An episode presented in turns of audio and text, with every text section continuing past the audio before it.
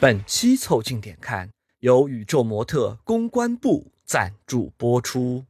本期言论没有针对任何一家单位，在座的各位都是好单位。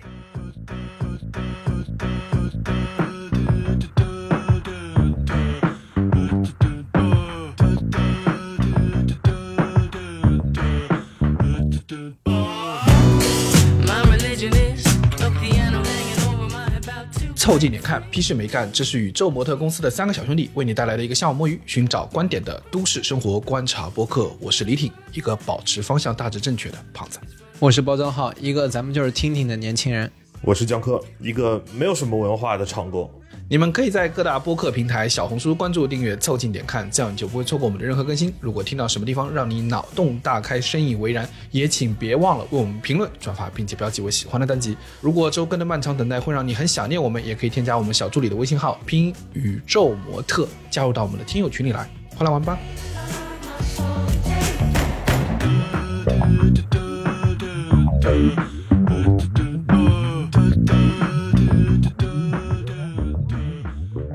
哎，回归了啊！回归了，真不容易啊！嗯这个我们从一个活过来了一个小小的伤病潮中啊，终于恢复到了一个正常的状态。对的，啊只能保持截止目前大家是健康 的。对的，一般比较严重的伤病潮，说这个队有三分之一的人都受伤了，或者是他没有办法参加入选，那还是很厉害的。那是在一个部队里面，三分之一减员，这个部队瓦解 了，瓦的就是瓦解了。 就是他一般来说，就是这个部队作风过硬，都是说，比如说他这个在减员过半的情况下，甚至还能保持建制，对吧？这是说明这是铁军啊，非常厉害。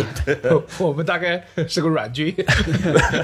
主要是因为我们上周这个不是减员三分之一，是能联系上的只剩下三分之一了。啊，对，一个在温基啊，一个在工作里头沉醉。应该是前一周吧，我还刚从那个米兰回来，就发生了这么一件事情啊，在米兰的小龙坎吧，应该是好像反哪个火锅店，米兰还有小龙坎哎呦，哦，小龙坎全世界都有的，啊，蛮牛逼的。在米兰的小龙坎里面，嗯、所有的那个我我们的中方的同事就坐在一起，大家一起晚上吃个火锅。正好那一天在米兰出差的人比较多嘛，啊我突然惊奇的发现一件事情，就是很多从欧洲就是入职的同事，他其实不知道我们的我们厂的价值观。啊啊，，这不很正常吗？这不，但但是因为就是就是我们杭州电子厂在这方面是比较比较严苛的，或者是说比较重视的，对的啊，这种撒尿都要顶在你面前让你背的。是的，是的，他们说，哎，我们有价值观呐、难道是用户第一吗？啊我说那个是大面上的价值观，我们这个小小的 BU 也有自己的价值观。啊我们的价值观叫做极致透明，向前一步。啊！极致透明，向前一步，这听起来也很像在卫生间里面贴的标语啊。我想说，向前一小步啊，文明一大步。这个尿是不能有别的颜色是吧？必须得是精致透明 的。 文明一大步。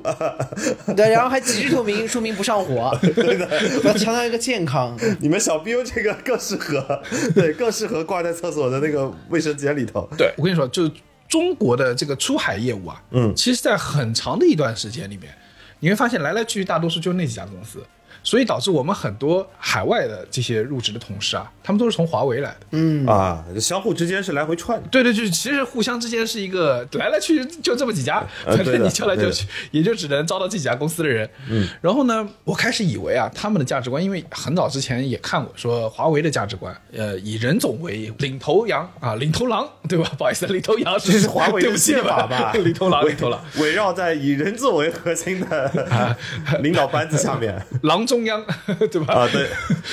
然后他们那时候的价值观应该是说以客户为中心，以奋斗者为本质。啊、长期艰苦奋斗，他因为那个“奋斗”这个词，在他们的整个价值观里面就出现了很多次。就贯穿了他们基本上的一个核心的纲领。 包家好，你记不记得之前我们是有个认识的朋友呢？很早的时候就加入华为，他当时说进去是要签一个奋斗者协议的。呃，什么奋斗者协议嘛，这个概念他们好像提的是比较的早的。对，然后呢，呃，嗯除此之外呢，我们其实，在很长的过程中，其实也很容易听到一些来自这个华为的，无论是他们的企业文化还是他们的价值观的声音。就比如说，他们很多非常朗朗上口的那些词，比如说 有遥遥领先，啊、呃，遥遥领先，对对 对，遥遥领先，有那个让听得见炮声的人呼唤炮火，啊，你们听过这个吗？这个听起来有一点神奇。其实这么说也没问题，我觉得这个道理上也是合理，就是你不能不能太坐在后台运筹帷幄，要让前线人来了解市场，了解前线人来发号施令。让专业的人做专业的事嘛。 啊，然后还有什么烧不死的鸟是凤凰啊，这个就不知道是什么意思了啊。啊啊，一辉啊，一辉，那不行，一辉只知道哭啊，一辉可奋斗不了啊。对，所以就是华为一直以来是有，它也是建构了一套非常有趣的自己的价值观和它的文化体系的。对，你在这个文化的内容里还，我看到还有一句写的是眼睛对着客户，屁股对着领导嗯，啊。这也是华为说的。等等等，屁股对着领导，对他他要干什么？ 这这个可能也是某一种程度上的客户至上吧，主要是要针对客户。但是问题是在于他后面还跟了一句。这个力出一孔，力出一孔啊！前面是用力的力，后面是获利的利。我这玩什么谐音梗嘛？Word Play，哇，这个这呃，个，对对，一个 word play，然后这两句话结合在一起，就感觉屁股压力其实非常 大的。感觉是要往老老板脸上喷屁，服务的是客户，但是使劲的是屁股屁股对着老板也挺可怕的，就怕老板在你屁股上哎拍一下， 这该怎么办？老 板的人屁股还对着他的老板呢，哦，那是连环拍。一列纵 队，一列纵队。 但在这个过程中，就是我问了他们说，你们之前的那个企业价值观是什么？哎，没想到华为出来的这些同事们，他们说的竟然都不是我们刚才所听到的什么客户为中心啊、奋斗为本啊、什么之类的。嗯，我听到一个非常有趣的价值观，叫做保持方向要大致正确。哦，您给说说，呃，然后紧接着这个价值观之下呢，他们有一套就是所谓的方法论吧，叫做开放、妥协、灰度。嗯，我在第一次听到这个的时候，我其实当时心里是产生了一些兴趣的，就是我觉得这是一个很有意思的观念，对，因为一般来说你会认为，呃，华为可能比较像。部队文化吧，多多少少有一点。嗯，然后你会觉得他们会很强调令行禁止，会很强调就是今天要打下这个山头，这个山头必须拿下。啊，是的，但是的没想到他在中间似乎有一些些模糊的妥协的艺术在里面。对，我觉得你这几个同事还是很厉害的。啊，什么让以客户为中心，以奋斗者为本，就是这些，呃，这个强力 PUA 的口号和内容呢，他们都啊，我不知道，不知道，没听过。但他们记得的是什么呢？是方向大致正确，差不多，哎，这差不多就行了。开放、妥协、灰度、灰度啊，他们记得的都是一些对自己有利的条款，还是很有对道理的。就像李挺刚才说的，放在一个华为这样子，我们外人看来非常狼性的公司来看，就会有一点神秘。对对对，这很不像是他们在做的事情，好因为像狼性和军事化的管理下面一个很大的标准就是，第一就是令行禁止，嗯第二就是有明确的标准和对错误的一个相对较低的容忍度。当然，对这也是我们的外人看来的一个所谓的 stereotype 吧。对。但是你回过头来想，比如说你不说他手机市场，在这最初的他们的通讯产品、通讯设备的市市场中，嗯他们每次要拿下的一个市场或一个客户。大多数都是一个地方的电信供应商，你要让他整套设备换成你的，这个过程是很长的，而且每国家的文化、每国家的基础建设、每国家的制度、法规都特别不同，所以这个所谓的方向要大致正确，这个呢是在出现在华为的战略务虚会上的。嗯，它的确不是一个官方的这个口号。然后呢，开放、妥协、灰度这个方法论呢，是任正非在二零零九年华为的全球市场工作会议上提出的。嗯，呃，他在会上说的那个话呢，是说一个清晰的方向是在混沌中产生的，是从灰色中脱颖而出的，而方向是随着时间和空间而变的，它常常会变得不清晰，并不是非黑即白、非白即黑、非此即彼。合理的掌握合适的灰度，使得各种影响发展的那些因素啊，在一段时间内都是和谐的。这个和谐的过程叫做妥协，这个和谐的结果叫做灰度。有点八卦的意思。啊，对的，阴阳是有调和的，一生二，二生三啊，对三的生八卦啊啊，阴阳调和，否极泰来。啊，但对，但是听起来感觉是啊，有点大智慧啊。就是西红柿炒鸡蛋加点盐是为了让它更甜啊，加点糖是为了让它更鲜，就是这个混沌的过程。你把他这套思路放到他们在应对一个比较复杂的，但是又一个个非常艰深的那种就是客户的攻坚过程中，你会意识到，的确，他们可能一个客户要拿下可能要更长的时间，超过一年，他们需要对他有一个。不是最开始自己判断说我能拿下就能拿下的，它中间有很多要调整的东西，合规啊、法律啊什么之类的，它其实核心在强调的就是在策略上的高度一致，但在方法上面的保持灵活。对相对模糊。对，然后，但其实啊，就面对这种价值观的时候，其实我自己是很容易被感召啊的嘛。呃，对，感召的，就是因为我刚刚加入到我们这个啊杭州电影厂的时候，其实我也挺喜欢极致透明、向前一步的。哦，实话说，在在我加入到这个公司之前，其实我从来没有想过，可以向前一步。不不，我从来没想，就真的真真没想过，就是我这首先第一个极致透明，我从来没想过极致的透明其实就可以解决很多我以前在澳洲上班工作的时候的这种问题。对的，我以前没想过，嗯，但是呢，呃，与此同时，我也没有想过所谓向前一步，就是呃，很多事情多钻研一点点，多考虑一点点，意味着可能更好的结果。它本来你做到满意达标，再往前走一点，你就变先进了，对对吧？然后直向前一步的精神，可能表达的是执行的过程中不仅仅达成，你再多想一点点，可能就可以规避一些风险。对，它其实更多一部分是有点像是你在做一件事情的 ownership。对对对对对对对，是的，就是你对工作变成从负责人变成了一个工作的主人。啊，哇哦，对，我觉得是有这个向前一步的那个，就它的浓缩性的确很强。嗯，我一度刚刚加入的时候，我还真的觉得杭州电视厂的这个咱这个 BU 的价值观啊，我一度成为他的信徒。嗯但是实话说，这个信仰呢，没有支撑太久。对，因为你发现有问题，对，首先第一个就是极致透明不现实，因为最少老板的 OKR 没有向你全部公开啊， 老板要裁你那个啊 OKR 是怎么都不会给你公开的。嗯，就是你对吧向他透明，他向你不透明啊。他向嗯对你吧把能透明的先透明，是吧？然后老板不可能在整个过程中，绝对不可能的、他甚至我一我可以说，管理在一定程度上，它就是一个信息差的艺术，对啊，对啊，对啊嗯对吧？真的信息全透明，那出问题了。如果真的信息都透明了呢，那你就不是一个管理的过程，你是一个就是交易的过程，类似于我给你一百块钱，你给我一个什么玩意儿，这个是可以透明的。而且我在想，我举个例子，比如说关键的业务，可能多个团队都在同时竞争，然后都在赛马，互相之间怎么可能可以做这个事儿呢？嗯对对吧？怎么可以极致透明呢？这也是很危险的。而且，那你你说这种业务竞争的过程，或者说我们经常会在大厂发现那种重复造轮子的过程，其实某种程度上也是在向前一步。啊对对对就是大家这互相在向前一步。对你往左一步，我往右一步，哎，我操，踩到我了，妈的！对，但现在有一个问题是，向前一步是利于，如果一个公司就是各业务之间的业务空间很大的情况下。大家互相向前一步，可以踩不更到好的聚拢，踩不到。 但是问题大家是都在我很拥挤的时候，都在向前一步就踩踏了啊！ 对的呀，我们现在就是属于什么新德里市中心，所有人开始疯狂的向前一步，最后变成布朗运动。 而且这两件事情是相辅相成的，因为不够极致透明，所以你这个向前一步往哪儿前，成为了一个很大的问题。 对我就是踩你头上，妈的！是的，你看到的是我的头，我看到的是你的路， 反正就是互相踩。 所以这次在出差的过程中，我自己就觉得，哎，一个公司是不是有一个好的价值观？这个价值观到底能对人产生多大的影响？还是说一个好的价值观可能也说它就它？嗯，这个事情其实蛮值得聊一聊的。对所以今天我们有了这期新的场工吧。对啊新的场哎工内容，大家就是来聊聊价值观。相信大家只要在工作哈，呃，在工作的过程里面，不管是大厂小厂，对有没有，总归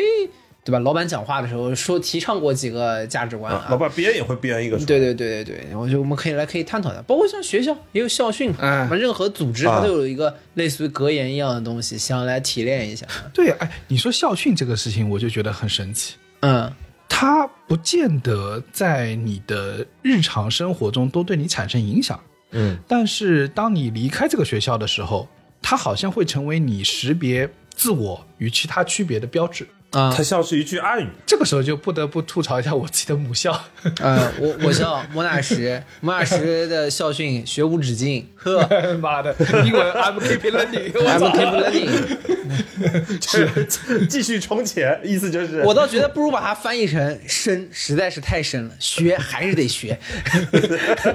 就是范围内。 问题是，你想一个学校收学费的地方， 跟你讲 keep learning，是不是稍微有一点？ 对对，对，所以让别人在问我那个就是我们学校校训的时候，我就会跟他说那个拉丁语那个嘛，但是我现在已经不记得了， 就是跟你凸显，哎，我跟你还是有点不一样的。我们拉丁文我也不知道我在说什么，但很厉害。啊、显显得自己就非常根源。但我们吐槽一下莫纳什，我觉得最大的问题就是你一个学校的校训是“学无止境”吧，有点太说了没说。啊，就很像健身房跟你说练是练不完的， 我有点不想练了，老师。但是你看，比如说港大的校训，呃明德格物有没有作用呢？就是学不完自己学呗， 自己去革一下。它至少比如说放某一个方向去练。我举个例子哈，你说学无止境，如果它前面加了一个类似于说数学是学无止境的啊，它的这个格言好歹是有点方向的但。是你不觉得这样显得格局就小了？啊，对，然后但是重重点是你要是啥都说了呢，那也格局太大了，格局宇宙无限大，那也也没什么太大的意义，你知道吗？嗯，但我觉得这个是一个你取价值观的常见问题啊。但但是我觉得，比如说港大那个价值观，明德格物，我我别的不说啊，我觉得最少能感受到他一件事情，这是个中国的学校，这是个受儒家文化影响的学校。啊啊，对的，对的，对，然后这个倒是。对我再再举个小小例子啊，我印象中有记得的校训，比如说浙大的校训，求是创新，创新那两个字对我来说好像没什么特别的，但求是这件事情，因为杭州这边有很多小学是跟浙大系一脉，学校是浙大系下来的嘛，就是有什么浙大小学啊、附小啊或者之类一堆一堆，都会用到求是这个词。啊，实事求是，对，实事求是那个求是，对。你可以提炼出一个面向，就是这个东西就是实事求是嘛，实干。但但我觉得就是有很多的这种，无论是校训也好，企业文化也好，是喜欢就是排几个词。就是刚才你们聊的过程中，我去查了一下那个 UTS，就我原来读的那个学校校训，哇、哦啊你们有校训有有三个词， ，Hello come 拜拜，你这个稍微有一点太温良了，那叫思考、变革、行动 （think, change, do）。哎，我我我有一说一，我觉得像是 UTS 的呃一个，哎，像 UTS 的内容，啊，像像是一个就是就是悉尼职业高中专科的这种， 就行动吧， 你 学会开唱歌可以了，主要是行差不动。多得了，对，主要是干活。就你发现没有，就是这些词儿吧，你怎么解读都行， 啊你你你说这个感觉，校训得改是 来是 come 去是 go，啊，对的，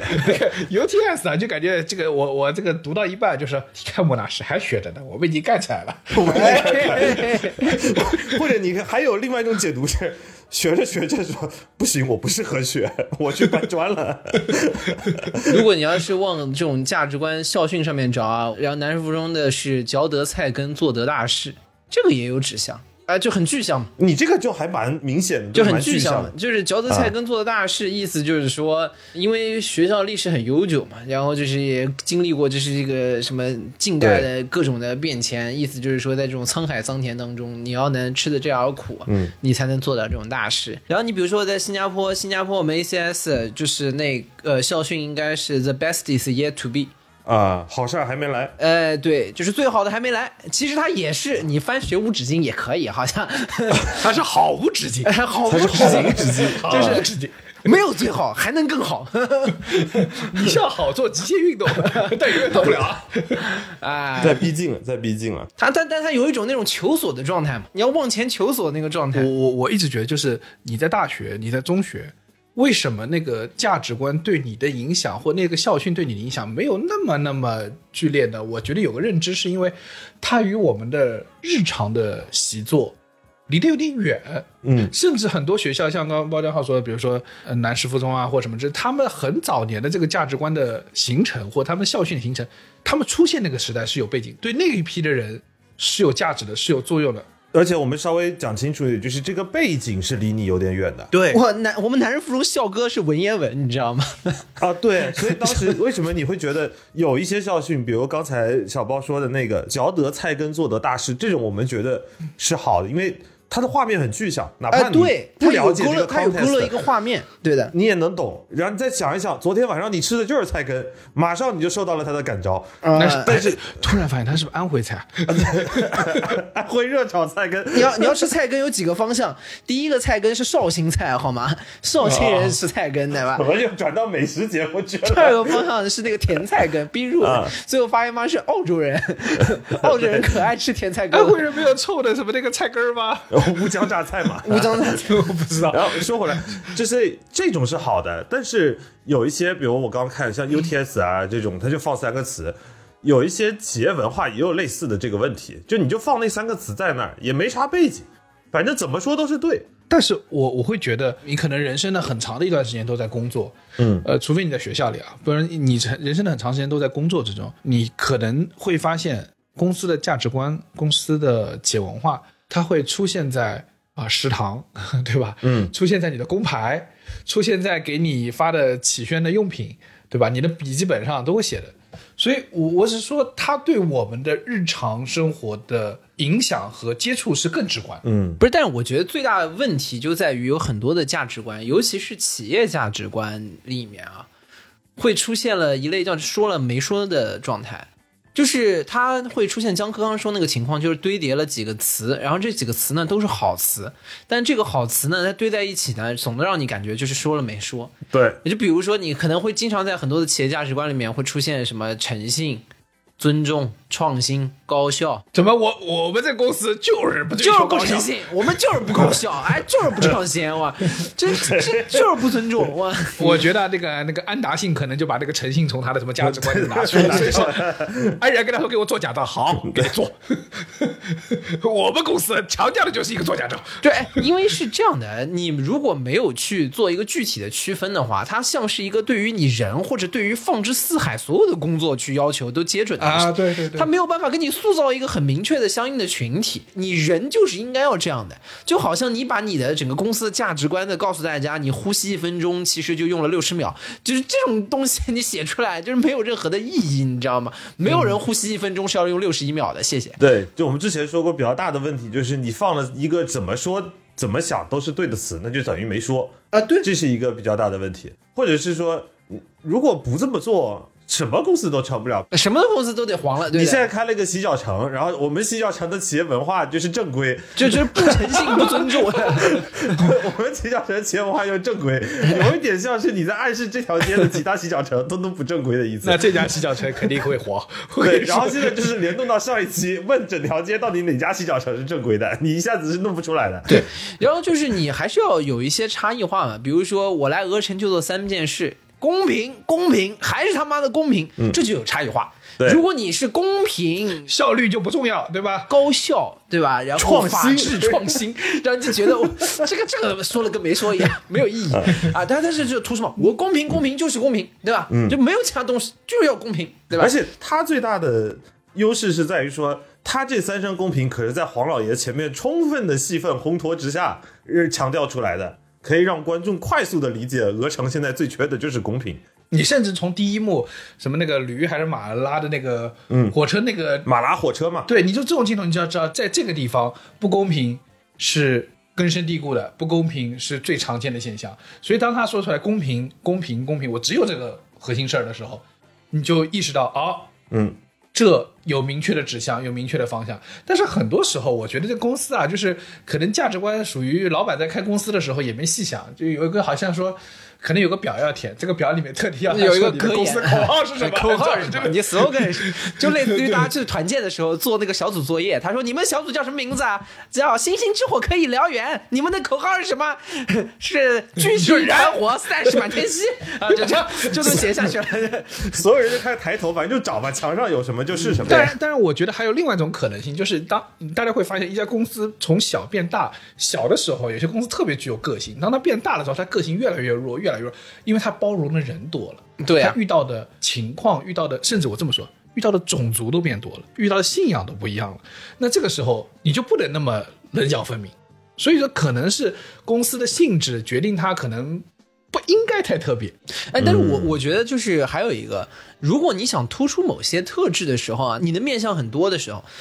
那最好的情况是还是至少有差异化的画面，对吧？比如说你要求一个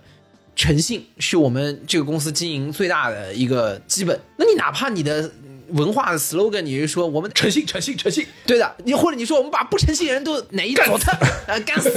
对吧？大大家都都记 得，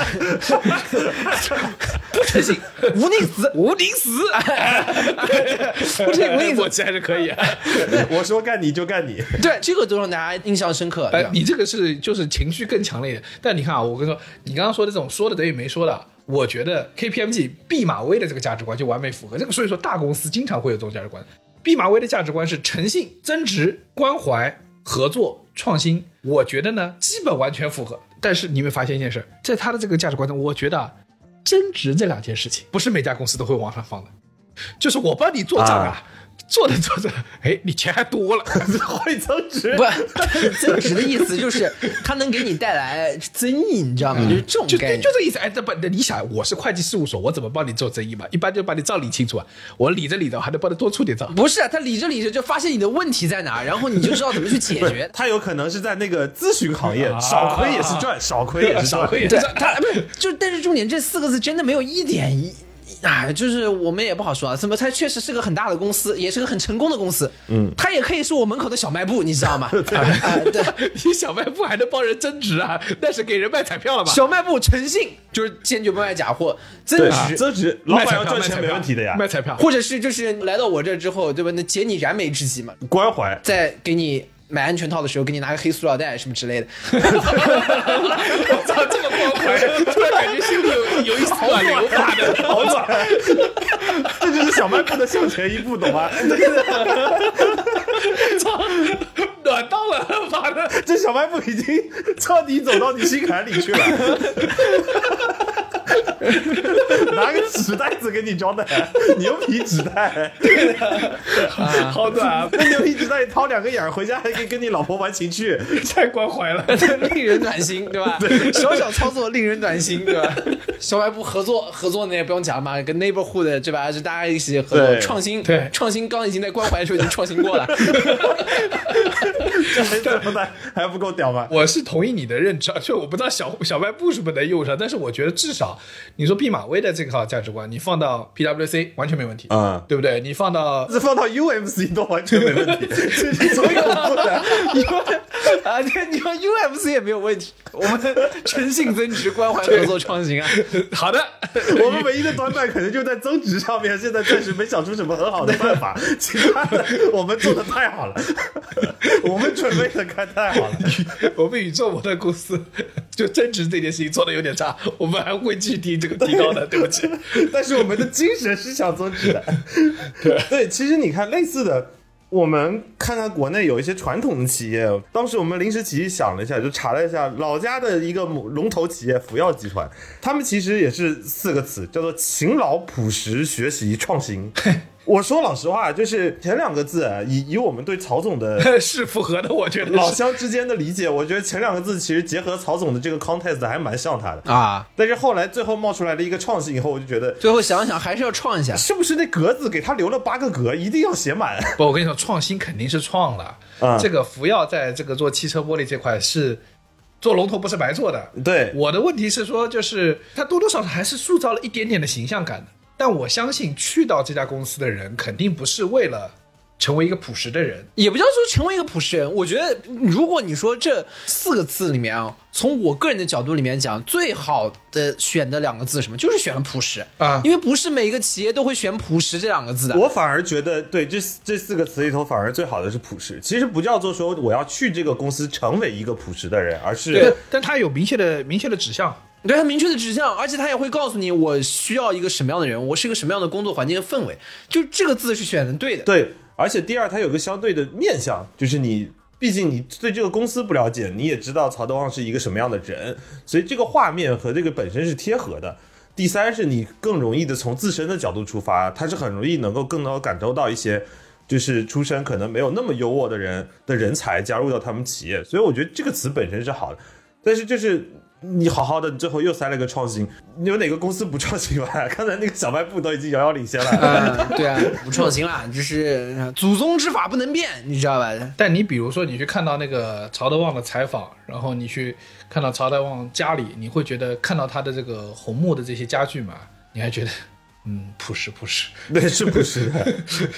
你这千平的豪宅里面还是挺朴实的。 但我觉得曹德旺在成为企业家之后，他也有把他自己对这个企业的理解和把这个企业对乡土或者他所在的这个家乡的理解，对是放逐进去的。所以说他在企业的这个使命上是有说自我发展、兼善天下的。对，因为他也是一个很热衷于公益的人。对对对，就是我觉得这是福建人的一个特色，就是他有种我去外面闯荡，无论闯得多远，最终我是要回报家乡的。我的这个气质是在他身上是展现出来的。然后三炮，我觉得他把这个气质也放到了福耀集团里面去。对，所以在这里头还是有一个区别，是在于说创始人的他的本身精神力上的感召和人格魅力上的感召。好没有很好的完全的刻画在这个企业文化里头，其实也是有一点可惜。但这这个呢，又要说，我觉得，因为毕竟曹总还那个身体健康，对吧？你看了他就可以学习了，不需要通过字来学习，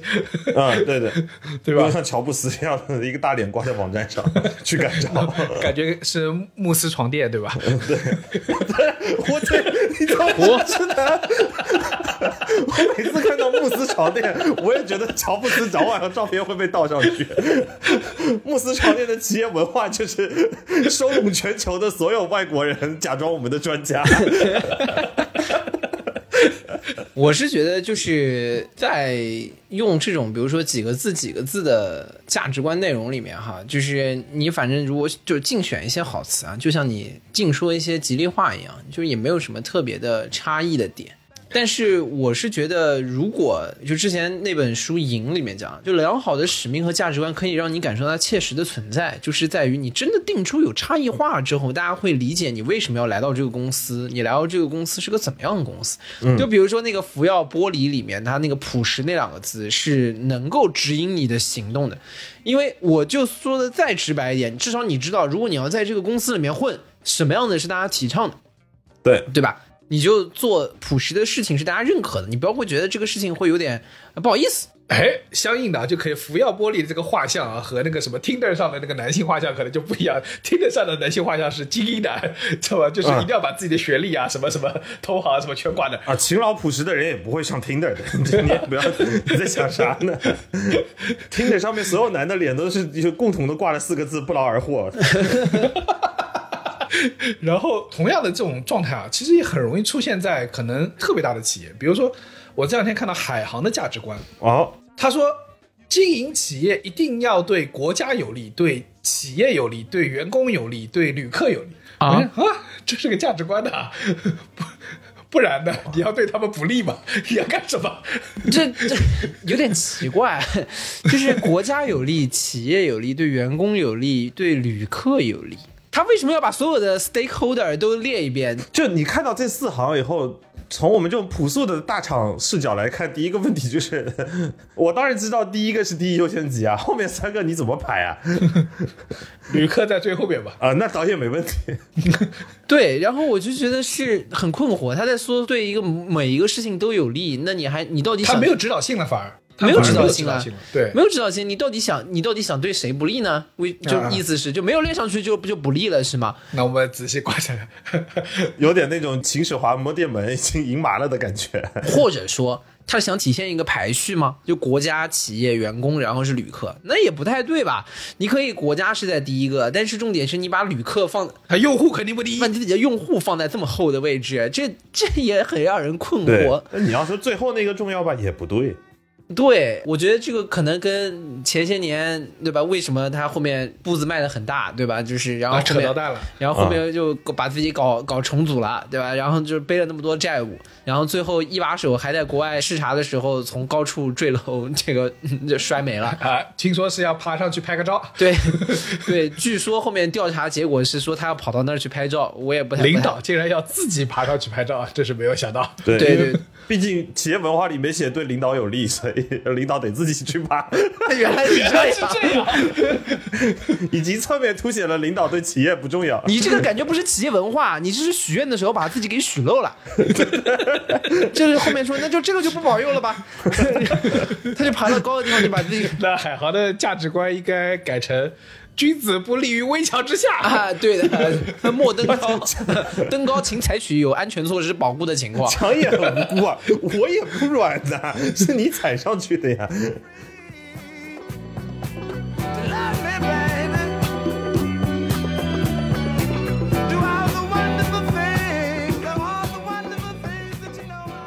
还有个很有意思的京东的价值观啊，就是众所周知，我是非常不喜欢京东这个公司的，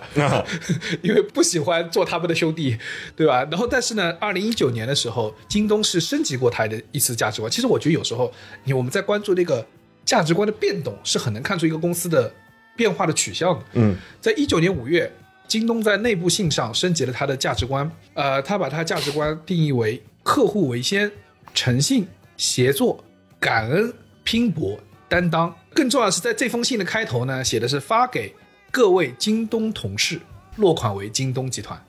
要知道，在此之前啊，二零一八年三月三十号的时候，刘强东、刘大哥，啊对吧？刘刘大大哥，哥，因为毕竟都是兄弟嘛。对都是兄弟。刘大哥讲话，呃，刘大哥在内部的公开信中强调价值观升级为 T 型文化。所谓什么叫 T 型文化呢？就是其中有三项事情是非常非常重要的：正道成功、嗯，客户为先、只做第一。彼时啊，刘大哥在公开信的开头写的是发给亲爱的兄弟们，落款是你们的强东。感嗯觉这里就会有一个很明显的区别。你看一九年的那个看起来就是非常的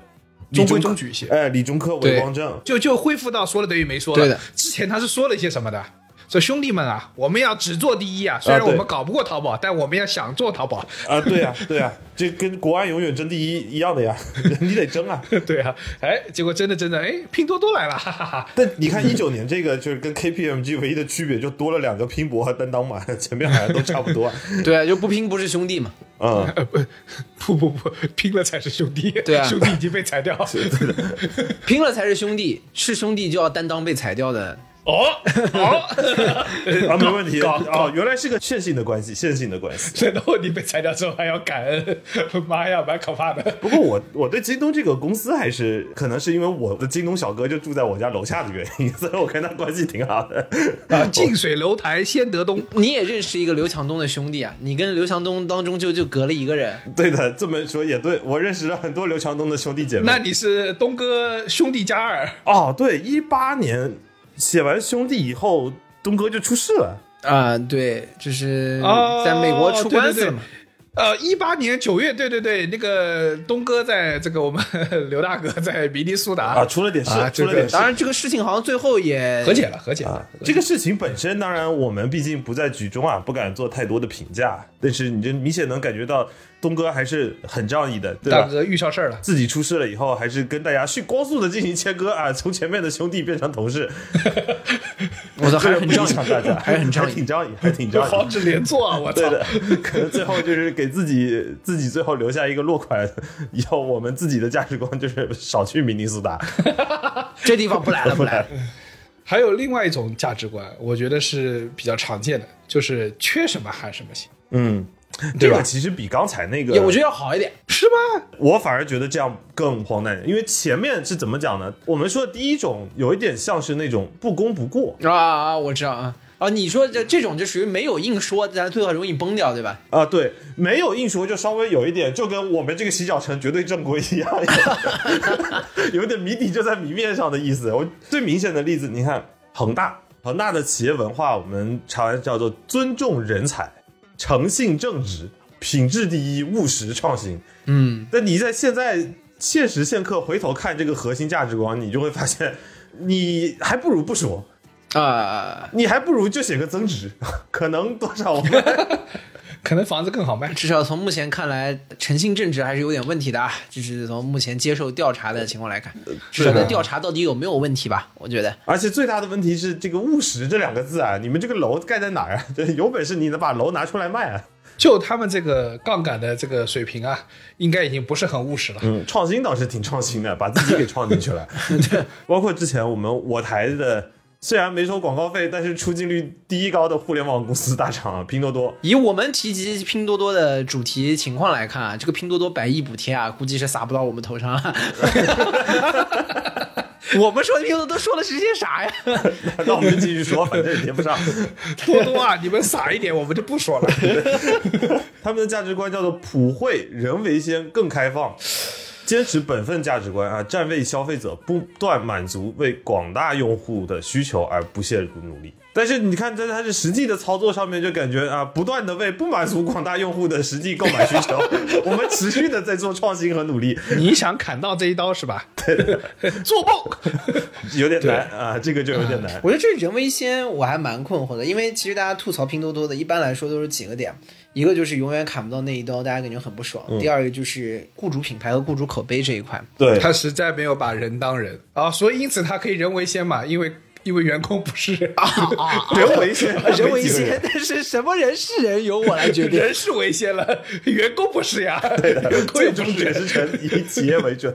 牛逼啊！我啊，你看，对很多大厂都有这个问题，就是我们在说客户第一，然后在不断的强调人的价值，然后在这强调的过程中呢，就是不断的在呃模糊这个员工还是人这个基本的大前提，可能在提的过程中，逐渐就忘记这事儿了，你这个时候反过头来看，海航强调了对员工有利 啊，反而遥遥领还是先。有利， 反而遥遥领先了，没想到 吧？ 你们我我收回，我觉得这个还是有可取之处的。他们这个对吧？他把领导漏掉了，他把员工全记上了， 感恩的心啊！ 这就是为什么这个比第一点要还糟糕的情况。你知道哎第三个就是我们之前在查资料的时候发现了一个更有意思的点，有意思的类型叫做透题型。嗯，什么叫透题型呢？就是这种公司的价值观呢，是真的谜底就在谜面上。一个典型的公司，我们贾总的法拉第未来。哦，那天我们查的时候，我想说这个必须要仔细研看究一下。看啊，然后在法拉第未来的这个官网上，他们是这么介绍和刻画自己公司的价值：是它叫我们是一个 ultimate AI tech luxury ultra spirit market。哇，他有这么多极限词啊！你看，他前面是 pioneer，然后对 ultimate，然后 ultra，已经终极哇的 AI 啊科技，还它中间还垫了一个 luxury 啊，我们的 AI 科技奢侈品公司。然后前面还垫了一个先锋，就在这样一个细分的，可能是贾总昨天晚上又不知道就在哪里悟出来的那种生态化反的一个新概念下面，作为一个先驱来去为 luxury car 就是这种奢侈品级别的车的后面的词我已经完全看不懂了 civilization 这里有文明什么事儿？把无限奢华车的文明， 他说他这受到了法拉利和迈巴赫 赫的感的召。感召，呃，我我觉得是这样的，就是他在介绍这个的时候啊，开始堆了各种的程度的这种极限词，嗯就有点像那个叫什么宇宙超级无敌巨大 的， 阿普斯特朗旋转大爆，是吧？就是就有点有点这个味道。 对，嗯，但这个问题就有点像是什么？就是我们为什么说它谜底就在谜面上？就是当你忘记贾总是什么人的时候，你看到这一行字，你马上就想起来了。而且你看这个，这这个蹭流量的方法，不得不说还是有一点点像那个罗永浩的。就罗永浩就是说，我一直说我做北半球第二好的手机，啊、对第一我已经让给苹果了，对， 第我做第二好的手机。啊、而且当时不是广告法刚出嘛，不好意思说对啊这个“罪”这个字。贾总他，我也不说我是最奢华，我也不说对我是最先进的，我就是受到了迈巴赫和法拉利的感召，你感受一下吧。我他这个首先文法上面他自己就用的还挺绕的，你看整个句式里面突出一个倒装。 啊、对，他要打破传统奢华车企的这种奢华电车，奢华电车，这个他他我这个车我搞不过他，我电车搞不过对，他要打破一原维来传统一的这种奢华车的啊这个秩序和文化啊，维啊，要要用新的这种办法引入新的纪元。建立一个新的秩序。但对不管怎么样，我觉得就很屌的，就在于就是你读了这一些字之后，你会感受大受震撼。你知道吗对，但这个时候你再想一想，如果像法拉第未来这种公司，如果他在公司的企业文化的上面放了三个单词，什么 think, change, and do，你就觉得哎，这个略显苍白。朴实了，朴实了， 不朴是实了，不是 这个企业和和福耀玻璃，对吧？你一对比就知道这是两个什么调性的企业，明显这个骗钱的属性要更强一 些嘛。曹总，曹总还是比较值得相信的。脚踏实地的，脚踏实地 的。所以我可以说啊，为什么在那一天的时候，在那个在米兰的火锅店里面，我会对这个保持方向大致正确这个事情呢，有一点点的动容，就是因为真的在对行为做指导。就是你看到很多公司的价值观，尤其当时它一个大公司的时候，你看完之后，你真的不知道它在干什么。嗯，他仿佛在让你做个人，你知道吧？对的，做个合法公民 啊！我谢谢你，我知道，对吧？就是上班的合法公民，收到。对吧？但是当他说出保持方向大致正确，其实他后面还有一句话，好像应该是保持组织充满活力，还是怎么之类的，我不记得了。但是尤其是这个方向大致正确这一句话呢，我觉得让我们在平时的工作中其实是有一些些指导作用的。啊，对，因为你真的有价值的价值观，就是要有实际的指导意义的，而不是大而化之的去说一些好像正确的概念，嗯，对吧？还是我们刚刚说那本书，这个韦尔奇的那个《影里面，它是核心的说，就是企业对于使命的描述只回答一个问题，就是我们的业务如何才能赢。哎，就你这个问题能回答出来就行。我举个例子，比如说，呃，对于军队来说，就是服从命令，令行禁止，就作风硬朗，能打胜仗，就是真的就这就是最最重要的，因为你只有服从和执行，你才能赢。对，这时候就说明了，在部队里面，服从命令能赢，不服从命令会输。对，就是我们刚刚讲嘛，开头的时候我们开个玩笑，说我们三分之一的什么战损了，然后或者是只有三分之一的这个存活了，另外三分之二都没了。核心的是什么？你核心就是，如果在这个时候你还能成建制的去执行战术部署和命令，你就不会被冲垮。小时候我们在学到一些启蒙价值观的时候，我们自己会认为说，呃，人应该是有很强的自主意识的，那有很多的自由的灵魂或自由的思考。那为什么在军队里面是需要大家去做无条件的啊，绝对服从型的对上级的认知？我以前其实是不大能理解的，对吧？但是后来就是有一次，我有一个朋友，他跟我解释这件事情的时候，他说，呃，军队有个特征，就是打仗的时候，你保不齐这个军队被打散了，散了之后啥都没了。啊，然后呢，你几个突然几个这个就是剩下的这个幸存的这个这个几个人凑到一起，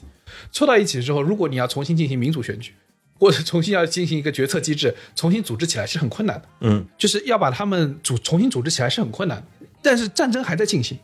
你的生命还在很危险的境地之下，你怎么办？就很简单，分下大家谁的军旗高，嗯，对，军就队谁的谁军衔高听谁的，就这么简对单。，第一就听高的，就这么简单。你是政委，你我你比我高一级，我就听你的；你是你是排长，啊我是普普通士兵，我就听你的，就这么简单。对，就是当有这个情况的时候，组织在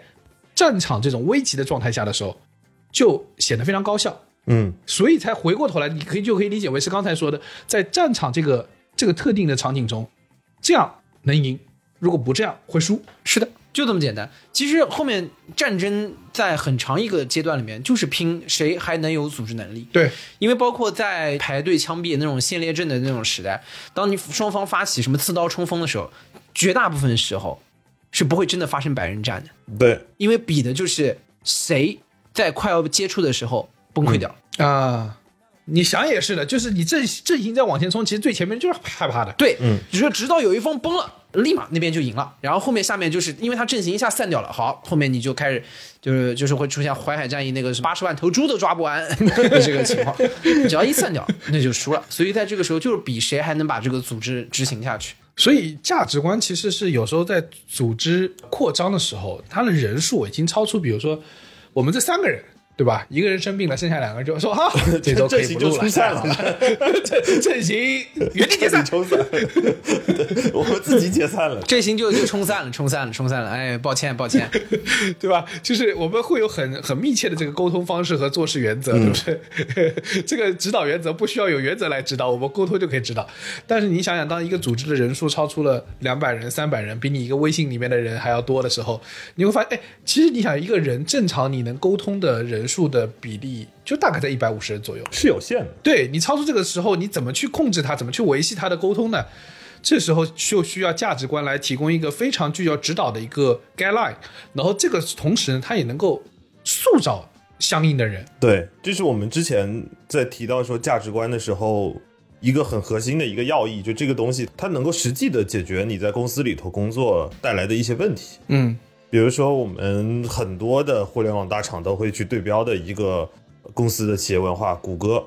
那谷歌它其实它企业文化有十条嘛，比较多，但是其实我们在大厂里头上过班的，对其中的几条其实是有深以为然的。对，其实因为很多公司都在学习，因为谷歌可能创造了互联网的企业的特质。对然，后，所以当我们中国现在有了很多互联网公司，在一开始的时候，你不知道向谁学习的时候，其实学的都是谷歌。对，就是谷歌是我们的互联网的旧 约，最少是个哎旧约。对，有点有点互联网的旧约的意 思，就是哎对你对基础互联网的一个一个一个地基，一个执行的地基是可能是大家是会参考谷歌来搭建起来的，对，然后每每一位领导人在上面发展出了个新源，啊，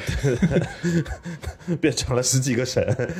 呃，它第一条叫就是以客用户为中心，其他的一切水到渠成。你看它这里就有一个很明显的区别，是它后面给你垫了一句，其他的一切水到渠成。我觉得这个逻辑其实甚至现在很多公司没能做到。我我 somehow 认为，比如说像字节或者是像腾讯，他们特别以创造新的 APP、创造新的产品这个，嗯，就产品中心驱动的这个公司来说，这个事情是很符合他们的价值观的。也会有一些时代的差异。当经济整体环境不太好的时候，以用户为中心就死了，也有这种情况。第一个问题是像小包说的，广义上面上面来讲是有这个问题，就是你不创新，你在在始终的围绕着你的存量用户为中心的话，确实是会有这种不增长的风险。但是其实狭义上，我们目前工作里头遇到的最大的问题就是，我们满脑子想的就是创新，但是创新有时候是会脱离群众的。啊就就会出现像李挺刚才说的那种情况，就是所有人开始整活儿，但是大家都忘了用户要什么，这是第一个问题。第二个问题，我为什么我觉得这句话里头最好的点是在于它后面垫的这句话，叫做“其他一切水到渠成”，一切水到渠成。这就叫做有指导性意义。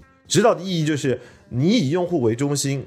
然后事情能承担。意思就是你就安心放心大胆的去照顾他们就行了，别别搁那儿整活了，你整的那些东西也不是用户要的。对，但是很多公司你看产生的状况就是，我觉得互联网公司在早期是完全向着谷歌的这条逻辑去发展的，但很多公司在后期时候荒蛮扩张结束之后，就发现我用户一堆，它没法商业化。所以说我的问题就是说，对谷歌是信仰。所谓的，当你的产品以用户为中心，服务到了用户之后，一切其他都可以水到渠成。简单说就是，钱是会有的，不要担心。对，会是有对的，而且他甚至在后面还有一条也补了一个，叫做“不做坏事也能赚钱”，就 “Don't do evil” 嘛。对东都 evil 非常非常重要，这是在早年的呃谷歌的这个价值观中非常非常重要。但是问题就在于你，其实我们可能到一五一三一五年吧，就那几年中，其实就可以看到很多公司当它拥有巨量用户存量的时候，那不知道该怎么办，因为它没法商业化。对，包括他前面也有一些就是在执行上面的指导，比如说快比慢好，嗯这个也是他们写在一个企业价值观里头的一件事情。这句呢有点怪啊、呃这个快比慢好，谜底就在谜面上的问，感觉不不不，但我觉得快比慢好是有有价值的。不要过度诠释。我理解是什么意思，就是它跟你稳健是相对的嘛，只要你能更快的做出来就可以。但就是这种快比慢好这个这个东西呢，有点谜底就在谜面上的状态比较明显。那我举个例子，它的有的时候是什么？就比如说你现在列了很多条，然后你把快比慢好这个东西放到最前面，它是有价值的。然后，但重点是你列了很多条当中，你当中有一条叫快比慢好，偷偷藏了一条，对对对，我我是我是觉得没有特别大价值。那比如说，我还可以说好比坏好，扎实比空虚好。其实也不一定，我觉得这个反而是一个公司的选择，因为其实你大可以有另外一个方向，就去做一个小而美的慢公司。在互联网产品里头，其实是存在这种情况。我觉得快比慢好是凸显，就是最少是他在指导了后面很大一批的互联网公司的。我举个例子，我觉得豆瓣就不是典型的快比慢好。嗯，它有点像是什么？它有点像是一种很朴实的方向大致正 确。但是你看啊，后面谷歌在二零一五年不是重新建立它的母公司 Alphabet 嘛？然后在这个公司里面，它把谷歌的原有的一些价值观就去掉了。其中一个特别特别引人注意的一件事情就是。它把不作恶这件事情去 掉，他发现还是要做点坏事对，可以灰度作恶。 啊！对对，灰度做就是不做坏事是真不赚钱啊！最后发现， 嗯你你猜这验证码里哪辆是车？我的感受上是，就是你从当时从公众的感受上来说，不是说它赚不赚钱啊，谷歌赚钱还是赚的蛮蛮翻的。嗯，但问题在于说，因为它本来是一个互联网的价值观的，就是维系者或支持者，那它也不得不受制于政府的影响。C C I A 跟他要数据，跟他要资料，他肯定得还是要给？没办法。我觉得这个，哎，某种角度上来说，他至少没对吧？说一套做一套，所以他就我就不说了吧，吧？ 我基本的节操至少还在嘛，就是说明那个稍微还是要慢一点的，但是基本的节操可能还还要守一守。对他把这个 Don't do evil 呢改成了做正确的事情啊，很有意思。Do the right thing， 啊，Do Be a the man right thing, be a man。他 BMI 了，你知道吧？以前他是 child kid，你知道吧？那时候还 don't do evil 呢，be a man 就只能 do right thing，就是 我们他在 UFC 里的 slogan 以后就叫 Be a man 吧，啊大家然后马上立马要引起大家群起而攻之。为什么 woman 不 行 be a human， ？Be a Be a human， 做个人吧， 做个人吧做中文版就是做个人吧。然后在他们这个公司的这个诠释里面，所谓的 do the right thing，他意思是说遵守法律，行动呃做有荣誉的事情，好好的对待你的员工，嗯，哎，你就可以听到这公司啊还是守法。还还是想活。在那个之后，你会觉得谷歌变味道了，它可能变成一家大公司了，但它好像变老了，不再锐气了，不再像谷歌刚出现在这个世界上的时候那个面貌了。嗯， and let me. This thing called life, people, that's all it is. We got to live and let me.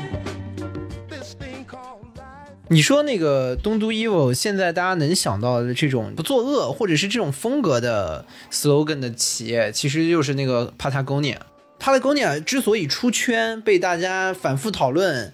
我觉得很大的程度一一定不是说他们的衣服有多帅啊，这个设计有多么的酷炫，而是在于他们的理念就是不要破坏大大自然对。，而且他们的产品和他们产品背后想要传达的信息是一致的。对，然后就是他们包括像创始人都说把什么各种东西都捐出来，就是用于保护地球，就是这个事情就是很极致嘛。嗯他们到后面就是整个运营的系完全是一个这种，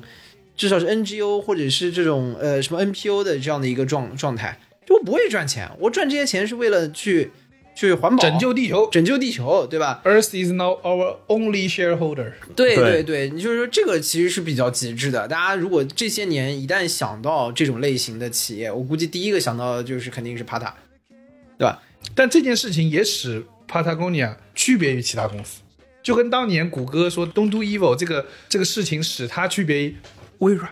对吧？那时候在他心中，微软就是一个你知道，一个公司当它非常巨大的时候，它就很容易变成一个邪恶的形象。在微软之前，可能 IBM 就是一个就是个坏形象，就是大公司总会有种 giant mon- monster 那种感觉，对吧？然后就是相比之下，爬塔就突出两件事情，因为爬塔最早是卖盐钉出身的，啊、就是最早的时候他卖的是那个攀岩用那个钉子。你要知道卖卖盐钉这个事情吧，它有一个很重要的点，说第一就是你的质量一定得过硬，因为你盐钉如果质量不好啊， 那那就那是要没命的。那也太不做人了吧！那就君子要立于危墙之下了 呀。 那是要那是要没命的，你知道吧？ 所以说，第一就是他通过这个东西起家，所以说他第一件事情就是首先自己质量得过硬，这个还是一以贯之的。然后第二件事情就是本身攀岩啊，就是这种行为，它就是一个非常融入大自然的地方，你必须要这个自然环境有这个条件，你才有的攀，要不然要不然你咱也没得攀了，什么岩钉不岩钉的，就是都都毁灭。 爬楼吧你就， 对，你就爬楼吧你，对吧？嗯然后所以所以说他要坚持去环保，然后我觉得就是这两个其实就是他的核心理念，然后这两个极为的鲜明，所以大家最后就是对他来说就完全区分开来了。我相信没有人是会觉得啊，他的衣服特别好看，啊我说我就要穿它。一种价值观的认同它。也是一种 icon，它也是对 identity。对，他代表了一种自己的态度。你想，他们的商业愿景写的是我们经营的事业就是为了拯救我们的家园嘛，所以某种程度上相当于你在支持他的事业，就好像在支持家园一样。它有一种很明确的大家在立场上面高度的一致，这会让你在消费他们的商品的时候会有一种更高的格局。我觉得这就是通过理念和愿景，然后引引领企业的成功比较典型的案例。嗯，然后你想，最早他们从七三年建立这个公司的时候，其实那几个人就是创始人，那几个就是搞冒险的人，就是野外探险的人。他们其实是标准的这种通过原来自己是这个项目当中的大神，然后就是类似于可能就是发烧友，对发烧友头部博主，然后自己搞品牌搞成功了。啊，是的，啊。 你还有印象吗？就是那个华尔街还不知道是硅谷，反正特别喜欢穿那个马甲。我就说，你说那个马甲多好看吧？呃是真不好看，我觉得， 我是真心说不好看。它上面就一个 logo，黑色马甲，没什么特别的呀，嗯对对对，对吧？然后，但为什么大家愿意穿？好像慢慢的变成了一种时尚的风潮，其实是因为你当你穿在它身上的时候，你代表的这个 Pata 的精神，啊，就是它反而变成了一种身份的象征在身上。就是我穿这个衣服的核心是，我不在乎它的它的外貌，我在乎它的使用，我在乎对自然环境的尊重，我在乎环保的理念。对，我觉得这就是好的价值观啊，就是这类似于这种价值观啊，才是它不仅是引领了这种企业的工作和发展，而且很重要的一个点，它就是还传递给了自己的客户嘛，这个还是挺挺厉害的，因为它真的不靠其他的东西，就是这个是它成功很重要的一个因素。然后相应的就是从这个价值观从它原生的这个创始团队中所研发出来。我觉得另外一个和前面谷歌有点像的，就是字节。它作为一个新时代或者现在这个时代的互联网公司，它的价值观，你可以从它的严格中也看到一些些它对组织塑造方向的那个变化。嗯，它最早一八年的时候，想字节年纪这么短，它其实改了好几次。一八年的时候，它追求极致，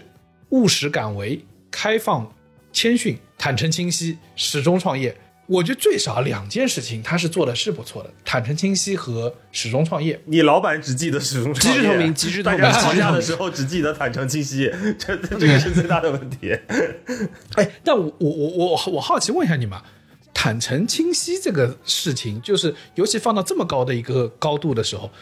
是不是好像的确是字节第一个开始做？你们不也机智透明吗？即使透明晚一点，那我们在他们后面，对其实透明晚多了嗯。其实透明是大概二零年的时候，老板想到说，我们这个笔友也得有个自己的。对好，所以整个杭州电厂是没有及时透明这件事情，杭州电厂不不追求透明。啊另外一个事情，我觉得始终创业是在字节内部是有被展现出来的。 Always Day One 嘛，都写在了那个衣服上了呀。哦，是吗？对啊哦，这这两个是同一个词啊。就是 Always Day One 就是始终创业的英文版嘛。但 OVC One 不是啊亚马逊吗？呃，对啊，所以要翻译过来，不然就露馅了呀。这哦哦哦，そうですね。对的，我们这第一个翻译是我们吧？那 always always day one 的意思是不是可以是我今天都是第一天来的？反正我不懂。永远萌新嘛，不应该 啊是吧听听起来有点可，对吧？亚马逊的价值观不是永远萌新，因为我我就是个小可爱。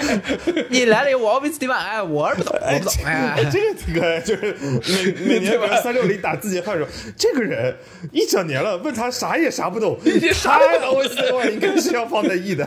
嗯，对，always day one，对，牛逼了，啥也不懂。然后呢，后来呢，到二零二二年的时候，你就看到他把价值观中做了一些调整，新增了共同成长。我觉得此时此刻，啊他在这共同成长是有目的的。第一个，比如说到二零二二年的时候，字节不再是一个单一 APP 的这么一个公司，它已经不是当年的今日头条了，它已经演化成一个多个 APP 的 APP 工厂了，对吧？它有这么多的业务要驱动，它当然要共同成长。第二个是它进行了剧烈的全球化，而且遭遇了很多的挫折，阻力，对，二二年的状态其实是一个比较危险的状态。对，所以他这个时候可能要呼呼吁所有的在字节内的员工，可能所有的 stakeholder 都要跟他们说，我们要共同成长，以此来把自己放到一个新的位置。但字节饭啊，就我们一般在说，这老板号称了他们的这个价值观。那我我有听过非常有启发的，就是之前在另外一个播客里面听，我没有去到字节的食堂，所以我没有见过。啊他说在字节的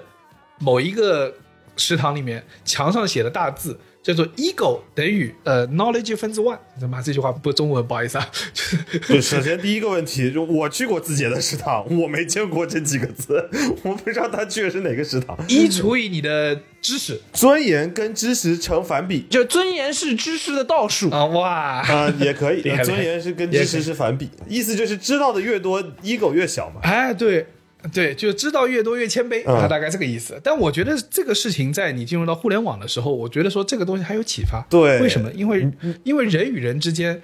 很多时候的那个争端啊，呃，除了不透明之外，另外一个就是无知嘛，对啊，就无知，就是或者是你换过头来，其实就是他的 ego 很大。我虽然不懂，但他妈我我很坚持。无知者无畏嘛。啊所以你说这句话反过来杀伤力挺大的。 你脾气这么大，你傻逼 吧？对对对，就是脾气大的人是傻逼，就是这意思。所以说，字节的食堂里是不是都不敢跟那个盛饭大妈吵架？你知道吗我们食堂阿姨挺好的。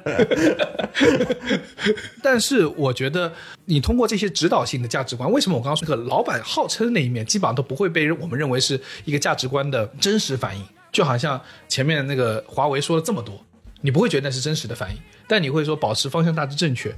开放、妥协、灰度会是正反应，因为它很多时候会出现在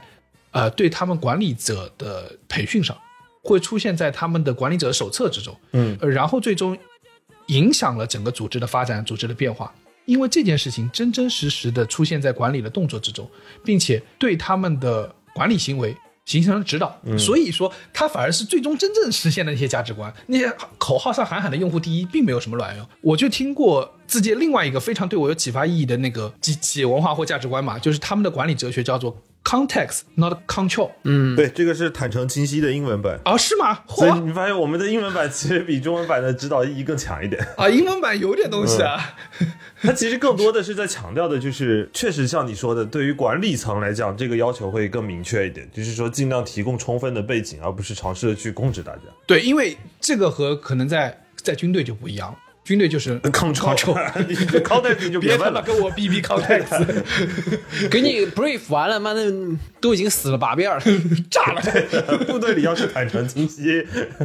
那已经烧完了呀。 部队里坦诚信息啊，去那个什么，去前线顶八个小时的部队，没有一个部队去了，因为他们知道没有援军来。什么今晚守夜你来，你这时候站起来说，那我可要坦诚清晰一下了。我靠，那。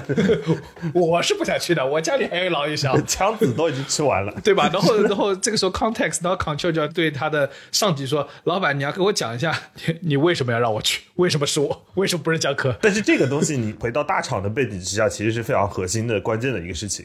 因为就是在这个交叉的工作环境之下，其实背景的充分是非常非常关键的。就是背景的充分是能够避免大家在向前一步的时候不会进行布朗运动的一个核心。？”啊对对，就是你对这个背景，你对这个语境的充分了解，就能知道它的指令的合理性。嗯，对，而不是单纯的让你去执行。是的你他也尊重每一个人是一个是个独立有思考的个体嘛。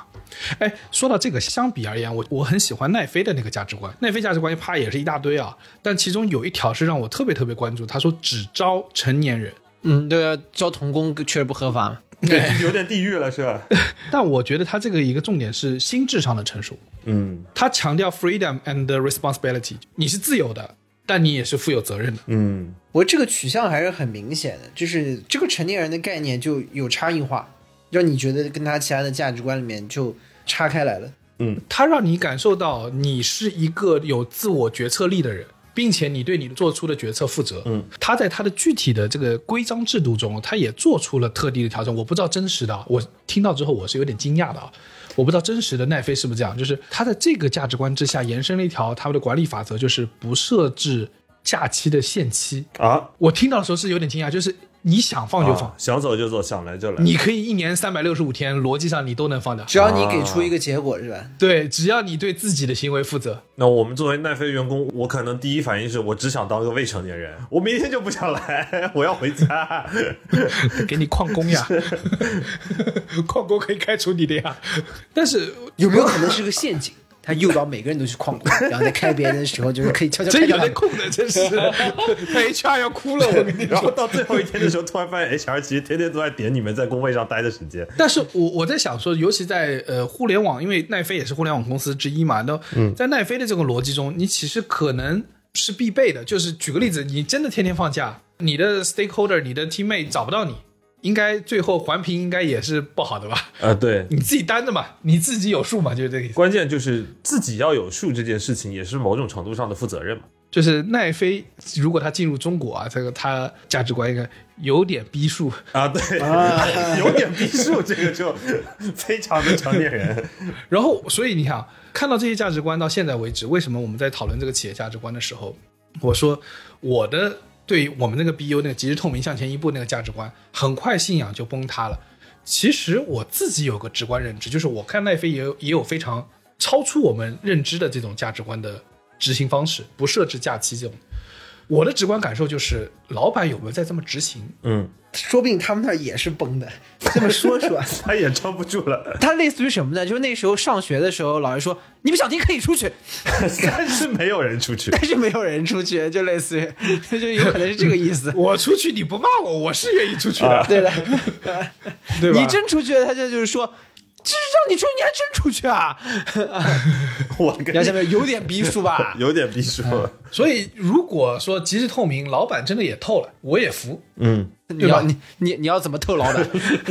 老板穿着丁字裤来了。啊你要怎么透老板？这极你不极是致你是老板，哎你你稳住，我屁股下你。最后发现只能老板透你。 如果我觉得，如果当一个公司里面的这个价值观什么时候会崩塌，就是老板没有照着这个做，你看的那个 leader，、他作为榜样的作用，他没有在这么做。对，然后呢，你们公司在对你们进行惩罚或者是奖赏的时候，赏罚的这个体系也并不照这个执行。对对，它不以此为准绳嘛，这是我们刚才说的。这期的核心就在于我们在判断一个公司的企业价值，我们不敢说客观上好还是不好，对我们自己有没有发挥作用，对吧？我觉得是。有没有真实价值的核心，就在于说这个公司有没有一以贯之的在将此为作为执行的准则和判断的准绳。其实就很像这个《鹿王新学》里面讲，就是知行合一。对，知我们都知道的啊，我也知道，老板你也知道的，对不对？嗯对吧？行了吗？对吧？你没行啊，对吧？你这个时候你要让我再去相信你的所提出的那个价值观，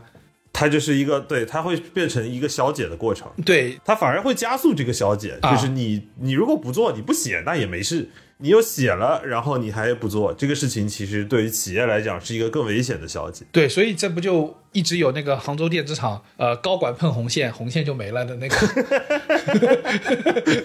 哎呀，哎呀，你搁这哎跳呀花神呢、哎， 我进来 了，跳我又皮出筋去了，你打我呀！他红线要按着那个高管的胳膊画，你知道吗？这是啊，对的，那个尸体的图形，你知道吗？ 是凶杀现场。是的，你搁这描边呢，你搁这然后你想，早年之所以会说阿里铁军啊，或者是阿里有一套政委系统，它对价值观的这个践行非常非常的有效。其实一个很核心的原因，是因为他们这套政委系统，他们的确在向、嗯、我党在学习吧，学习在革命过程中产生的这个的确有效的、行之有效的这个作用，就是怎么保证这批员工不光能够做出正确的事情、做出好的业绩，而同时能够始终维持同样的一批呃人的状态以及同样的一种。行为习惯，嗯，所以他们设置这个政委系统，那政委放在那儿的时候，其实非常像毛泽东当时提出的枪杆子、笔杆子，他们对人有制衡、监督的作用，并且会在文化上做影响和引导。这两件事情实实在在的影响了这个公司里面的人怎么去思考这个公司的文化是不是对自己发挥作用。嗯，比如说我做了很多很糟糕的手段，然后我业绩很好，这个人会不会被开掉？按照规则，如果这个人开掉了，那这个价值观立住了。如果这个人开不掉，那你就知道这个红线是绕过去了。啊，就开始描边了。很核心，就是你到底要不要立规矩？因为规矩的对建立是很艰难的，嗯，但规矩的坍塌是很容易的。我我也不知道当年这个价值观产生的时候是什么状态。据说啊，有个传说说是看了《亮剑》受了影响，你知道，就是说建立了这套政委体系。我说哇，他不会在机场看的吧？这么朴实啊， 他不会在机场看的吧？机场不是很多人讲《亮剑》什么管理学嘛，什么之类也的你想。好歹看看个什么看一苦包难辉煌啊，什么之类的。 然后，但你想，本质上也是这个道理，就是你想赵刚对李云龙的那种钳制，对吧？这个这个部队里面还是要有个人管思想的，然后保证当这个人瞎搞八搞的时候啊，不是说打赢了仗就可以为所欲为，当瞎搞八搞的时候，他会被政委干掉。这个事情就是很很直观的，所以在这个情况下，早年阿里在快速扩张它的销售体系的时候，说实话，它的员工进来可能是各式各样的，因为它非常非常快速地扩张，那时候也没什么多少人相信互联网这件事情，所以那个时候，你想他能够保证他这个团队有非常强的那个凝聚力或文化力，可能就是因为他的政委系统的确发挥了作用。嗯，正宫系统其实是非常有用的，包括所谓的精神文化建设，这个事情是本质是一个极为有效的工具，甚至是可能是一个企业内核的法宝。为什么有的时候说这些东西会让大家觉得还很虚，或者它不是真抓实干的东西？是有的时候这个东西被泛化了，或者它没有变成一个真的可以去落实的一个东西。因为当你提出的东西如果不是被大家认可的，我举个例子，比如说一开始就是啊勤劳、勇敢、朴实，没有大家不认可，没有找到差异化，那就没有用。第二就是你提的东西和你实际做的是两套，那虚伪，嗯大家当然会觉得浪费时间。我为什么要在这花这个时间？因为实际上最后永远都是是高管碰红线，红线就没了。那那如果这样的话，那这个红线我在那装模作样干什么？红线只是搞我，不是搞他的。，对啊，对啊，对啊浪费。时间。嗯，对吧？或者在这个过程里面，你会觉得我跟别人有什么差异？口口声声的说的是我们要怎么怎么怎么样，实际上对于我们这个团队来说，我们还是没有一个很核心的、很核心的方向。那我举例子，很多的时候能凝聚大家的是一个什么样的状态？这个状态就是大家同时觉得我们是不一样的，而且这个不一样的东西是可以真实的，是可以落实下去的。于是我们就形成了一个相对的想象的共同体。对然后在这个共同体里面，大家是愿意去维护这个共同体的。我举一个不太恰当的例子或者比方，就是以前在上学的时候，比如说我们辩论队啊，莫纳什大学，我相信很多一个城市里面有两个这个高校都会有这样的一个情况，有清华北大，有复旦交大，对吧？然后有南京大学、东南大学，就是南加大和那个 UCLA。反正咱也没在美国读过书，你说是就是 吧？就是像像这种情况里面，就是它一定会出现曼联和曼城，类似国米同和城米德兰比的的那种世就仇这种出现情了，况。对的，我相信一定一定一定会有。那像那个时候我们在莫纳什同城更恨，对我们的我们的莫纳什的状态就是有一个墨尔本大学和莫纳什大学。那大家就是在这个里面，莫呃很多的时候，你作为一个辩论队，在比如说准备比赛的时候，你当中可能会有一个共同的一个外部的竞争对手，就是你一定要去赢墨尔本大学，或者是你的排名要比他们更好，啊，是那个时候你比的时候，你你会构建的一种类似于大家让大家凝聚在一起的这种想象共同体。它这东西很简陋，嗯，对，这东西很简陋，但是重点是它确实是在发挥效能的。对，因为我那我那个时候，当小朋友进到队伍里的时候，我在给他讲说这个辩论队发展过来的历史的时候，虽然历史不长，但有那一点点历史，你会发现一件很很神奇的事情，就是所有我们的成长过程中都有这个学校在，就是莫纳什的辩论队在成长中都有莫大在，嗯，然后永远被他压着。哎呀，那一样的嘛，你你两个学校在同一个城市里面，一定会有这个相互要比的对过对对程嘛。对，对，但是但是你在给小朋友讲的时候，就是我们在成长过程中永远在被另外一所学校打压，那小朋友就会自然而然的对这一个队伍的历史是有使命感的。对，开始对新员工进行洗脑了。对，洗脑对的，对，但我我就说嘛，这个东西说的比较说的比较粗暴，但是很重要的一个是什么呢？你就会让别人觉得就是哦，我们是不一样的，我们至少有一个使命，不能输没它我。们在为这个事情去付出努力。嗯，那我就还拿沿这个例子往下说。那首先第一个，刚刚你说的这个点就在于让你知道你跟别人不一样啊，你有一个竞争对手，这个竞争对手我们一定要赢，这是第一个。第二个就是你能不能一致，能不能一致的状态是什么？就是这个里面就是大家在遇到可能和对方竞争的时候，是不是每一个人都在付出百分之一百二十的努力？嗯如果你周围的这个团队里面的人，你看到大家在为这个目标，就是你一定要在竞争里面赢过墨尔本大学这件事情，大家都是分外的努力的，比跟 UTS 打就是要去用更大的力气，那大家这个就成立了，嗯，那就成立了。大家会觉得那那我那我在这个事情上面就是要问这个目标去的，对，这这是我觉得是个最简单的模型。那企业管理里面其实也是一样，而而而且 somehow，你想这个也是因为墨墨尔本大学特别看得见，对，啊，而对且啊，你从 你很容易遇上，对啊，对啊，对你的这个影响力就非常非常明显。对，对，因为你都在一个城市里面嘛，大家低头不见抬头见。你去什么天府吃个饭，还能遇到什么他们的人这哇之类的吧？墨尔本皇家理工表示跟我好像没什么关系。你们去的路上应该会经过我们学校吧？哎，火锅店就在你们学校楼下，又如何呢？这时候你们怎么不拧成一股绳了呀？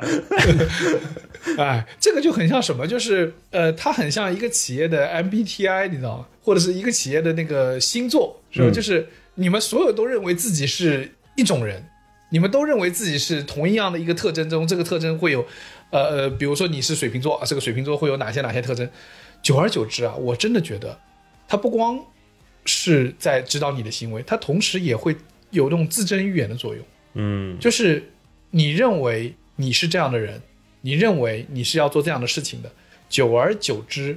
你也会去做起来这样的行为，对，然后你慢慢慢慢的也的确变成他塑造人。这个商号就是一种习惯的力量在文化的传承中发生的。嗯，所以你现在看到那个 LinkedIn 上就很多就是谷歌出来的人呐、或者是哪儿说就会写的 ex Googler 或者 ex Amazon 就之类的，就是彰显了自己哦，我已经有很好的这个这个职场培训啦，我就是 Googler。啊，这要有一个传统。所以我在想说，比如说你说一个一个家族传统，是不是你们小时候有没有这种印象？就就我们的家风是什么样的？哎，我们家是没什么 家风的，我们都是的呀。我们家没有风，但是我不知道你们家是不是有一些什么家风啊什么之类的，可能是不是也会对你们产生点你影响？可能要采访一下陈凯歌他儿子，他儿子家风挺严 的，阿 Sir 我我们家风比较松散啊。但是肯定会家里会有一些，我们不我们不能把它叫家风，就显得我们好像非常等级森严，其实没有，但肯定会有一些话，或者有一些长辈的行为，一以贯之的行为，会刻到你的一个一个人生准则里头。这个东西是会有用的嘛？我自己有一个认知呢，就是当然因为我们家不是，但是我遇到一些家里是在祖上，就是爷爷奶奶辈啊，在往上，可能这个学家风学风都很好，啊，大家都是知识分子出来的。对，然后呢，他们的确会有一个书香门第的感觉，以至于他们的孩子，呃，通常我见到的确还是跟我到同一辈的时候，他们的家学渊源的确都要更深一些。然后你也感觉到他们对知识啊这种尊重度都更高一点。世家的力量嘛，嗯就是还是会，就比啊如说这个倒是像有体育世家，嗯对吧？他从小就不好意思跑得慢，就是体育项目不好意思落在别人后面。嗯，所以我就说，家族传统对人的影响，你不说它是很一定的，但是它的确对人的影响非常大。 其实是有的，就包括像比如，因为我妈是高中老师，所以他一直秉承的一个概念叫做“男生到了高二下学期再努力也来得及这是这是你们所以你在高二，所以你在高二之前，我们家的家风啊，就是高二之前就随 他去。这是你们家的价值观，就高二之前男生不要读书。 不，那江科，你中考还能考上高中是不容易的。”。 然后你你刚才说完，我仔细回想了一下，我们我们家包括我的亲戚的小孩，因为男生比较多。基本上好像还都不是那种读书型选手，至至少在考试这件事情上，我们都是不擅长。但是都是那种应试型选手，就是着急的时候拿一个分数出来，还都拿得出来的。哦嗯，这个就是我感觉好像还是多多少少会有点影响，但并不是说可能我们的家风是这样如此，但是大家潜移默化的是会有互相的影响。比如就像李挺刚才说的，一个家族如果所有人都是文化人出身或者学文的、读书的书香世家，那可能这一这一家人传承下来的所有人在阅读这件事情上的积累，应该都是会比较好，会有这种潜移默化的影 响。我前段时间看那个贝克汉姆那个纪录片，呃，我不得不说，就是当你的整个贝克汉姆一定是他们家里面整个家族里面最出名的一个人，当他成为了这个家族的符号之后，你会对他的下一代会有期待。但是贝克汉姆的三个儿子，这个肉眼可见的没有继承都不太行他爸的天赋，嗯，就是你作为一个多少还是有点失望的。我当然这个事情我没有任何的资格去指摘什么他的儿子就应该要怎么怎么样，但是我们像这么多年的，你要说崇拜过谁，小时候可能你就崇拜过偶像就是贝克汉姆，你还是希望就是后面能有下一代的贝克汉姆这个出来的。那也是你你们外乡人的期待，关我屁这可能事。家风里可能没写，家风里头就是自己自己往自己的。我们的家风就是一个帅啊，就是 帅。哎是那你跟我扯那么多哎那你犊子干这么一啥？想我家家风主要就是重帅点，是这个好像也没继承的很好，还行吧？对，重点是，就像他爸作为一个这个世界足球先生可以排到第二的人，就是一度在竞技上面是很有可能达到一个高峰的，嗯，对吧？然后你看，我记得有一年慈善赛上面，就是有一个场景，就是下半场的时候，让他大儿子布鲁克林把他爸换下场。然后你要知道，那两个人差了头三十岁，对吧？他爸也都是四十几岁的人啊了，他儿子十七八岁，那正是提身体状态最好的时候。然后父子这个一个替换上下场之后，整个右路就没有威胁了。他在面对的那些他的叔叔们，毫无任何建树。你们也可以看到他踢不了职业，对，而且我没记错的话，布鲁克林很小的时候，贝克汉姆就把他送到，应该送到阿森纳青训。阿森纳对，是阿啊森纳的青训队，因为他们家当时是在伦敦比较方便，再加上阿森纳的青训又比较好，嗯，而而且他的这个二儿子、三儿子，包括后面的什么罗密欧啊，他几个他另外几个儿子都送在阿森纳的青训。我觉得贝克汉姆肯定是他们的投以是很大的心血，希望他们能踢出来。然后在整个贝克汉姆的这个纪录片的最后。然后就是有一个结尾的一个小的片段，有点类似于彩蛋一样，是贝克汉姆跟他的三儿子两人在家里面的后花园练任练任意球，嗯嗯然后你可以明显看到，四十七岁的贝克汉姆，你看整个他的那张脸，跟他刚出道的时候已经饱经沧桑的是一个中年人的这一张脸。贝克汉姆在自己家的后花园的练习场上，还是可以指哪打哪。十六岁的小伙子就啊、开始打哪指哪 了，他他他只能做到就是打哪指哪， 就是爸球在那儿，帮我捡一下。就是完全没有办法跟自己老爸踢，你知道吗？就是所以我类似于就说，但我说这个事情嘛，就是很难说它到底是怎么样产生影响的。那你想，就是你你回到 NBA，你就觉得库里他爸是就是投手，对，然后到他身上就是投篮这。星二代这件事情其实是很难的，我的意思就是，当父亲、母亲对他有一个预言的时候，就当他有个期待的时候，这个期待会不会久而久之，嗯或者这个家族的传统，久而久之也成为了呃自证预言，就的确也有可能展现在他的身上，因为他长久经营在这样的环境中，这样的价值观指导中。我感觉在星二代这种场景下会更模糊。为什么？因为我们之前说的是一个好的价值，或者在这个场景下就是一个好的家风，它能够让你在成长的过程中有指导性的意义。也就是说，你的意思说，这个这个家族的传统必须是很明确的有指导意义。，对，但是我你看，我们刚才说的这些场景，它已经不是指导意义了，它是已经明确的要求你在一件事情上必须要明确的获得成功了。这个时候，其实对于星二代来讲，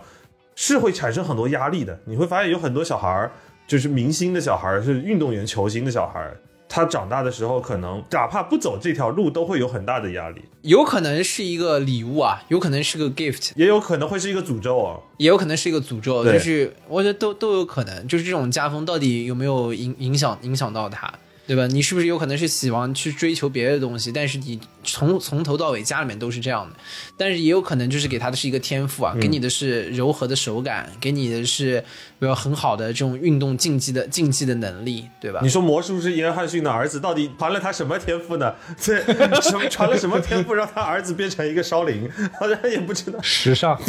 对 diva，对啊，金钱，给他足够的钱 去烧。对的，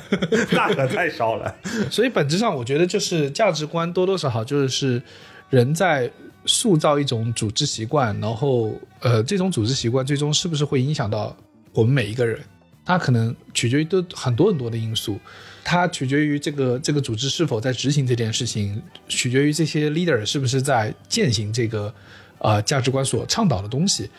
甚至按你说，就是我们在生活中的变化也会让这些价值观最终成为了呃虚伪的话语，或者是变成了诅咒，嗯，都有可能。好了，那你们公司的价值观是什么呢？欢迎大家在评论留言里面告诉我们。然后我们这一期的场控到这里结束，拜拜，拜拜。 Down, touch me, baby.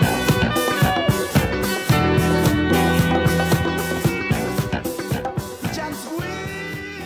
以上就是本期凑近点看的全部内容，感谢收听。更多需要你凑近点看内容，你可以在微信、小红书搜索“凑近点看”，关注我们的公众号，在微博搜索“宇宙模特公司 UMC”，宇宙模特公司 UMC，你可能在未来看到更多神秘的内容。除了小宇宙，你在苹果播客、网易云音乐、喜马拉雅、Spotify、B 站、小红书、微信视频号、抖音搜索“凑近点看”，也都可以找到我们。欢迎你给我们留言投稿，当然我们也不一定采用。以上，